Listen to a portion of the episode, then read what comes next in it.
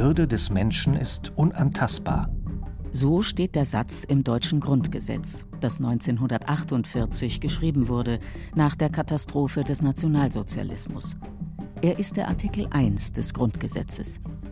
Der Begriff Menschenwürde steht also an einem ganz prominenten Ort in einem Gesetzestext. Und gerade von einem juristischen Text erwartet man, dass er genau ausdrückt, was er meint. Immerhin leiten sich aus einem Gesetzestext Ansprüche ab. Aber eine klare Bestimmung des Begriffsinhalts fehlt. Schützt der Staat also etwas, von dem nicht ganz klar ist, was es sein soll? Annäherungsversuche. Was kann man sich unter Menschenwürde vorstellen? Welche Ideen sind verbreitet? Human Dignity auf Englisch, La Dignité humaine französisch, Dignitas, Würde im Lateinischen. Menschenwürde ist ein abstrakter Begriff. Man kann Menschenwürde nicht anfassen, nicht berühren, nicht greifen. Man kann sie nur begreifen im übertragenen Sinn. Und man kann sie verletzen.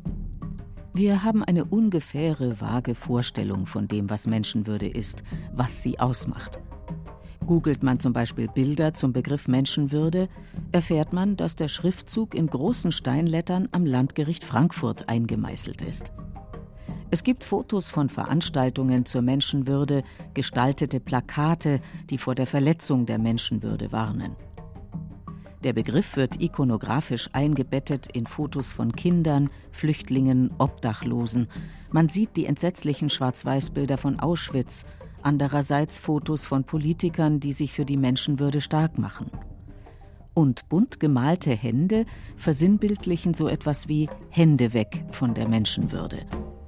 Es fehlt auch nicht der Hinweis auf den deutschen Poeten und Philosophen Friedrich Schiller, der in seinen Lebensregeln sagte Bewahre deine Menschenwürde, werde nie zum Knecht, mach aber auch keinen anderen Menschen zu deinem Knecht. Was will Schiller hier bewahren? Eine Wertigkeit, Vornehmheit, Erhabenheit, Echtheit? Einen inneren Rang, innere Haltung, Selbstachtung und Anerkennung durch andere? Noch einmal Friedrich Schiller. Beherrschung der Triebe durch die moralische Kraft ist Geistesfreiheit, und Würde heißt ihr Ausdruck in der Erscheinung. Bei Menschenwürde handelt es sich also zunächst einmal um ein ethisch-philosophisches Konzept. Doch wie steht es mit Sätzen wie diesem? Jeder hat das Recht auf Leben und körperliche Unversehrtheit. Die Freiheit der Person ist unverletzlich. Artikel 2 des Grundgesetzes. In den Artikeln 2 bis 17 wird ein juristischer Bereich abgesteckt. Er bildet den Katalog der Grundrechte des Menschen und beschreibt konkrete Unverletzlichkeitsrechte, Freiheitsrechte und Gleichheitsrechte. Diese Rechte gelten nicht nur für die Bürgerinnen und Bürger des Landes, sondern für alle Menschen, unabhängig von ihrer Herkunft, ihrem Geschlecht oder ihrem Alter. Und genau diese Menschenrechte lassen sich durch die Vorstellung von Menschenwürde begründen – Deshalb gilt im Grundgesetz als erster Satz noch vor der Formulierung der Menschenrechte Die Würde des Menschen ist unantastbar. Wenn es doch immer und überall so wäre. Leider wird die Menschenwürde oft genug angetastet. Man kann fragen, ist das etwa eine freie Entfaltung des Menschen, wenn Kinder strikt erzogen werden, angepasst werden an Bedürfnisse der Gesellschaft? Oder wird hier schon im frühen Alter ihre Menschenwürde verletzt? In wie vielen Gefängnissen der Welt wird Folter angewendet, um Geständnisse zu erpressen, Täter gefügig zu machen, Rache zu üben? Können Kinder in den ärmsten Ländern ein menschenwürdiges Leben führen, die von ihren Eltern unter elenden Bedingungen zum Arbeiten gezwungen werden? Oder wenn Mädchen zwangsverheiratet werden? Wenn an kriminellen Tätern die Todesstrafe vollstreckt wird, der Staat sich zum Henker macht? Relativ eindeutig wird die Menschenwürde bei Sklaverei durch Folter und Todesstrafe verletzt. Aber es gibt auch noch weitere Punkte. Darauf weist Professor Dietmar von der Pforten vom Lehrstuhl für Rechts- und Sozialphilosophie der Universität Göttingen hin. Zum Beispiel eine Haftstrafe, die sich tatsächlich auf die ganze Lebensdauer erstreckt. Dann ist seine Selbstbestimmung, die eigenen Belange nur noch eine Farce oder Zwangsernährung oder quasi zwangsweise Vergewaltigung, wo Frauen oder andere Personen als Sexsklavin gehalten werden. Auch Verhörmethoden sind ein empfindlicher Bereich. Problematisch ist schon die Verwendung von Lügendetektoren. Eindeutig verletzt wird die Menschenwürde bereits, wenn Folter auch nur angedroht wird. Das berühmte Beispiel in Deutschland war eben dieser bekannte Fall der Entführung des Bankierssohns Jakob von Metzler, wo dann der Entführer von der Polizei gefasst wurde und man wollte ihn dazu veranlassen, eben das Versteck preiszugeben, um diesen Jungen zu retten und hat ihm dann eben körperliche Schmerzen angedroht, sodass man sagen kann, es kam zwar nicht zur Ausübung der Folter, aber schon die psychische Androhung durch die Polizei ist natürlich eine Form von Folter im weiteren Sinne. Und der Polizeivizepräsident in Frankfurt wurde dann auch tatsächlich vom Frankfurter Strafgericht verurteilt, zumindest im Hinblick auf diese unrechtmäßige Androhung der Folter, die damit eine Menschenwürdeverletzung dargestellt hat, dieses Entführers. Selbst ein Entführer, der natürlich sich schwer kriminell verhalten hat und in diesem Fall sogar den Tod des Kindes herbeigeführt hat, behält auch in dieser Situation seine große Menschenwürde und darf halt nicht gefoltert werden. Denn alle Menschen sind gleich, haben gleiche Menschenrechte. Auch die Menschenwürde eines Kindermörders, so ungeheuerlich das zunächst auch anmuten mag, darf nicht angetastet werden. Deshalb steht auch im ersten Artikel des deutschen Grundgesetzes der weitere Satz, wie und von wem die Menschenwürde garantiert werden muss. Sie zu achten und zu schützen ist Verpflichtung aller staatlichen Gewalt. Der Staat als Gesamtheit aller Bürger ist als oberste Autorität dafür verantwortlich, dass die Menschenwürde bei allen Personen eingehalten wird. Dietmar von der Pforten teilt die Menschenwürde in seinem gleichnamigen Buch in vier Teilbegriffe ein. Das Wichtigste ist das, was ich große Menschenwürde nenne, nämlich eine nicht körperliche, innere, unveränderliche Eigenschaft des Menschen, jedes Menschen, die die Selbstbestimmung über die eigenen Belange ausmacht. Das heißt, es gibt keine äußeren Verhältnisse, die dem Menschen diese große Menschenwürde nehmen könnten, egal wie schlimm seine tatsächliche Lage auch sein mag. Es ist die dem Menschen innewohnende Freiheit als Menschenrecht, über sein Schicksal, seine Belange selbst entscheiden zu können. Selbstbestimmt leben, nach eigenen Neigungen, frei entscheiden zu können, was man tun und lassen möchte, sofern man damit keine Gesetze verletzt oder einen anderen Menschen in seiner Entscheidungsfreiheit einschränkt. Daneben gibt es dann eine kleine Menschenwürde, die veränderlich ist äußerlich, nämlich die wesentliche soziale Stellung des Menschen, die auf seiner Selbstachtung beruht, aber auch der Fremdachtung und die kann verändert werden. Der Einzelne kann eben missachtet oder aufgewertet werden, gedemütigt werden oder eben seiner Stellung entsprechend gewürdigt werden.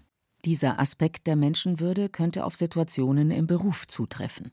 Und dann gibt es noch einen Zusatz zu dieser zweiten Art, nämlich so eine grundsätzliche Annahme, dass jeder Mensch in seiner sozialen Stellung grundsätzlich mal gleich zu berücksichtigen ist oder gleich steht, wenn es nicht gute Gründe gibt, bestimmte Ab- oder Aufwertungen vorzunehmen. Hiermit wird die Gleichheit der Menschen vor dem Gesetz betont. Im vierten Teilaspekt der Menschenwürde, so Professor von der Pforten, geht es um die Rahmenbedingungen, die gegeben sein müssen. Und schließlich gibt es historisch auch im Zuge der sozialistischen Bewegungen die Forderung nach einem menschenwürdigen Dasein. Und das bedeutet, dass eben die wesentlichen ökonomischen und sozialen Bedingungen gegeben sein müssen, dass der Mensch eben ein menschenwürdiges Dasein führen kann. Die Geschichte der Menschenwürde ist bemerkenswert. Dietmar von der Pforten kreiert das Bild eines Läufers, der zwar als letzter gestartet ist, dann aber alle anderen Läufer überholt hat. So gab es zwar bei den Griechen der Antike schon Ideen von Ansehen und Ehre sowie einer unsterblichen Seele, aber eine Vorstellung davon, dass ein Mensch, allein weil er ein Mensch ist, über die eigenen Belange bestimmen kann, fehlte noch. Kein Wunder. Die antike Sklaverei wäre mit der heutigen Vorstellung von Menschenwürde unvereinbar gewesen. Für die römische Kultur ganz zentral wurde dann allerdings die kleine Menschenwürde, Dignitas. Allerdings beschränkt auf die soziale Stellung der Eliten, also von Senatoren oder Konsuln. Caesar etwa rechtfertigte mit ihr seinen Kampf gegen den Senat, als er sich entschloss, ganz widerrechtlich, den Fluss Rubikon zu überschreiten, um mit seinen Legionen gegen Rom zu marschieren. Bei Cicero gibt es in dem Werk Theophikis eine Stelle, wo auch zumindest in Ansätzen die Rede ist von einem inneren, unveränderlichen Wert, einer Eigenschaft des Menschen. Und da wird dann auch der lateinische Ausdruck Dignitas damit verbunden. Aber das ist nur eine einzige Stelle und ist noch eben nicht wirklich prägend, auch für die folgende Diskussion in der lateinischen Antike. Im Mittelalter beherrschten die Dogmen des Christentums die Vorstellung von einer Menschenwürde aber freilich ausschließlich verbunden mit der Idee der Gottesebenbildlichkeit des Menschen. Menschliche Vernunft, Freiheit und die menschliche Seele sind nur in Beziehung zu Gott vorhanden. Diese eindeutig religiöse Färbung machte die Menschenwürde neuzeitlichen Denkergrößen wie Thomas Hobbes, Montesquieu und Jean-Jacques Rousseau verdächtig. Für sie war Menschenwürde kein relevanter Begriff. Erst die Aufklärung des späten 18. Jahrhunderts brachte langsam die Entflechtung von der religiösen Bedeutung. Überraschenderweise aber spielte die Menschenwürde in der Französischen Revolution noch immer keine wesentliche Rolle. Zwar kam der Begriff am Rande vor, doch nur im Sinne von Statuswürde, Dignité. Bei den Forderungen der Revolution ging es dagegen ganz konkret um Menschen- und Bürgerrechte, also etwa um den Schutz von Leib und Leben, körperliche Unversehrtheit, religiöse Freiheit und Meinungsfreiheit. Erst der deutsche Philosoph Immanuel Kant befasste sich als Denker der Aufklärung explizit mit der Menschenwürde, so wie wir den Begriff heute interpretieren. Kant hat die Menschenwürde auf eine ganz spezifische Art und Weise definiert. Er sagt eben, dass es so ist, dass die Würde des Menschen darin liegt, dass er in gleicher Weise ein Glied in der Gemeinschaft der Menschen im Hinblick auf ihre Selbstgesetzgebung ist. Also die Fähigkeit, ein nicht nur Objekt der moralischen Gesetzgebung zu sein, sondern selbst Subjekt der Gesetzgebung, damit der Selbstgesetzgebung, das ist für ihn der zentrale Aspekt der Menschenwürde, die eben dann den Menschen ausmacht im Vergleich jetzt zu Tieren zum Beispiel. Damit war die Menschenwürde nicht mehr religiös gedacht. Und das war das eigentlich neue, revolutionäre an Kants Gedanken. Freilich trat sie noch lange nicht ihren Siegeszug an. Im Gegenteil. Obwohl etwa zur selben Zeit die amerikanische Unabhängigkeitserklärung von 1776 ausdrücklich bestätigte, dass alle Menschen gleich geschaffen sind, waren die USA einer der weltweit größten Sklavenhalter. Und in Europa gab es Philosophen, die nichts vom Konzept der Menschenwürde hielten. Dietmar von der Pforten? Der Nestor des Uterismus, Jeremy Bentham, hat generell in Reaktion auf die Forderung der Französischen Revolution nach Menschenrechten gesagt, das ist alles Nonsens ab und stills, also Sinnloses auf Stelzen. Und es gab dann auch andere, also Schopenhauer und Nietzsche, die in verschiedener Hinsicht die Menschenwürde als ein Hirngespinst ansahen, wobei das nur so in Nebenbemerkungen kommt. Also das hängt zusammen mit deren grundsätzlicher skeptischer Haltung gegenüber einer inhaltlichen normativen Ethik, bei Schopenhauer gegenüber der Kantischen Ethik und bei Nietzsche generell. Im 19. Jahrhundert, als während der Industrialisierung ein Arbeiterproletariat entstand, kämpfte die deutsche Sozialdemokratie für ein menschenwürdiges Dasein jedes Einzelnen. Es war dieser wirtschaftlich-soziale Aspekt der Menschenwürde, der zuerst Eingang fand in Gesetzestexte. 1919 taucht der Begriff der Menschenwürde dann auch zum ersten Mal auf, in der Weimarer Reichsverfassung Artikel 151 Absatz 1. Die Grundordnung der Wirtschaftsordnung muss dem Ziel der Gewährleistung eines menschenwürdigen Daseins für alle entsprechen.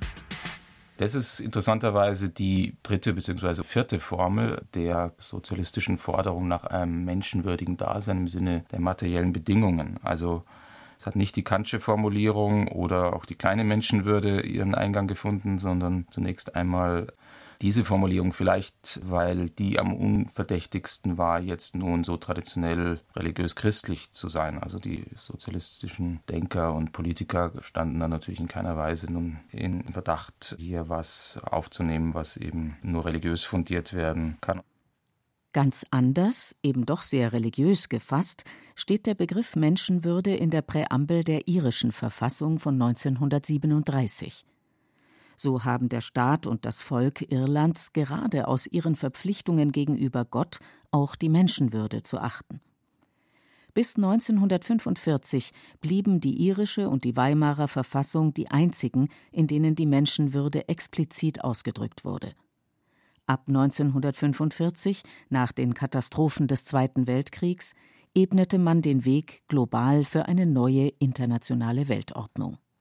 Da ist es so, dass eben in der Reaktion nun auf diese säkularen Verbrechen der totalitaristischen Regime, also des Nationalsozialismus, Faschismus, Stalinismus, Kommunismus in China, man in der UN-Charta, in der Präambel 1945 und dann 1948 die Menschenwürde zum ersten Mal in einer internationalen Deklaration aufgenommen hat.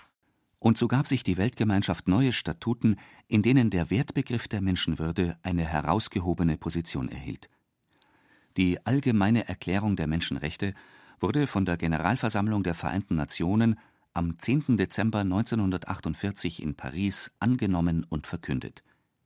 Dietmar von der Pforten zitiert den Artikel 1 alle Menschen sind frei und gleich an Würde und Rechten geboren. Sie sind mit Vernunft und Gewissen begabt und sollen einander im Geist der Brüderlichkeit begegnen. Also das war eine wesentliche Setzung in diesem zentralen Dokument für die ganze Menschheit nach diesen Gräueln des Zweiten Weltkriegs, das die Menschenwürde hoch auf das Tablett quasi der internationalen Beachtung gehoben hat. Damit war das Fundament gelegt. Auf ihm begründeten mehrere Verfassungen Anspruch und Achtung von Menschenwürde. Ganz zentral das Grundgesetz der neuen Bundesrepublik Deutschland. Interessanterweise ist es im Grundgesetz eben am prominentesten vertreten mit dem Satz, die Würde des Menschen ist unantastbar. Dieser Klarheit in Artikel 1 kommt es im Grundgesetz als einzelstaatliche Verfassung zum ersten Mal. Also in anderen Verfassungen taucht es eher am Rande auf, in der italienischen Verfassung eben dann auch eher wieder im Zusammenhang mit menschenwürdigen Dasein. Insofern hat Artikel 1 des Grundgesetzes schon für andere Verfassungen eben ab 1949 so eine gewisse Vorbildfunktion gehabt. Die gleiche Formulierung schrieb man auch in die Europäische Grundrechtecharta von 2000. Roman Herzog, ehemaliger Bundesverfassungsgerichtspräsident und bis 1999 deutscher Bundespräsident, hatte als Vorsitzender des Europäischen Konvents die Ausarbeitung entscheidend vorangetrieben. Mit dem Vertrag von Lissabon 2009 trat die Charta dann letztlich in Kraft. Die Würde des Menschen wird auch heute noch von vielen autoritären Staaten verletzt. Aber auch in demokratischen Rechtsstaaten müssen bestimmte Situationen von höchsten Gerichten mit Urteilen geklärt werden. Dann eben, wenn Menschenwürde gegen Menschenwürde steht. Etwa bei dem theoretischen Szenario, ob ein von Terroristen gekapertes Flugzeug abgeschossen werden darf, um etwa sehr viel mehr Menschen in gefährdeten Städten zu retten, die im Visier der Mörder stehen. Also das ist sehr umstritten. Das Bundesverfassungsgericht hat tatsächlich in einer Entscheidung gesagt, dass die Situation, in der sich diese Menschen in diesem Flugzeug befinden und die Tatsache, dass sie eben dann zum Mittel gemacht werden, um andere Menschen zu retten, auch eine Verletzung der Menschenwürde darstellt. Ich halte das für richtig, aber es ist klar, dass da vor allem natürlich die Tötung im Vordergrund steht und es gibt dann auch Stimmen, die sagen, das müsste man anders sehen, aber dieses Urteil steht als Rechtsprechung des Bundesverfassungsgerichts und als Interpretation des Artikel 1 und ist deswegen geltendes Recht in Deutschland. Ein anderer umstrittener Bereich ist zum Beispiel die Präimplantationsdiagnostik oder das Klonen. Von der Pforten betrachtet beides als Verletzung der Menschenwürde. Das Problem liegt da natürlich darin, dass quasi der Embryo schon aufgrund bestimmter Merkmale entweder bewertet wird, was natürlich seine Gleichheit schon einschränkt, weil er quasi zu bloßem Objekt gemacht wird im Hinblick auf die kleine Menschenwürde. Und wenn dann sogar eine genetische Veränderung stattfindet, dann ist er natürlich in seiner Selbstbestimmung über die eigenen Belange eingeschränkt, weil er halt grundsätzlich in all seinen körperlichen und geistigen Ausprägungen dann später als ein veränderter Mensch, wenn er geboren wird, sein Leben führen muss. Und das ist natürlich ein Problem, weil ein Mensch Mensch dann einen anderen grundsätzlich und damit halt auch seine Selbstbestimmung über die eigenen Belange bestimmt hat, was man schon als eine Verletzung der großen Menschenwürde ansehen muss. Die Menschenwürde im Alltag zu schützen, ist für den Staat nur möglich, wenn es bei Verletzung zur Anzeige kommt. Beleidigungen, Beschimpfungen, Volksverhetzung sind jedenfalls auch Straftatbestände, auch ohne ausdrückliche Berufung auf Artikel 1 des Grundgesetzes. Wie sicher ist die Menschenwürde also wenigstens in demokratischen Rechtsstaaten garantiert? Immerhin gibt es in vielen Ländern noch die Todesstrafe, und sie wird auch angewendet, wie in den USA, in denen sogar mitunter wieder leichtfertig von Möglichkeiten der Folter gesprochen wird. Der Rechts- und Sozialphilosoph Dietmar von der Pforten da kann man natürlich schon die Befürchtung haben, dass eben bestimmte Formen, die Grenzfälle sind, etwa leichtere Formen von Folter oder auch halt die Todesstrafe oder die lebenslange Haft, dass die eher wieder zunehmen können. Die sind ja in manchen Ländern der Welt sind die nicht geächtet, sondern werden praktiziert und das wird man schon als Menschenwürdeverletzung annehmen müssen. Dietmar von der Pforten verweist auf ein berühmtes Bild des spanischen Malers Diego Velázquez von 1650. Das Porträt des ehemaligen Sklaven des Malers, Juan de Pareja, zeigt einen freien, stolzen Menschen, gekleidet im Gewand eines Edelmannes mit einem großen weißen Spitzenkragen. Auch wenn die Kleidung Löcher und Flicken aufweist, so verdeutlicht die Haltung des Porträtierten den Akt der Befreiung. Nun hat er seine Freiheit bekommen und kann in Würde leben.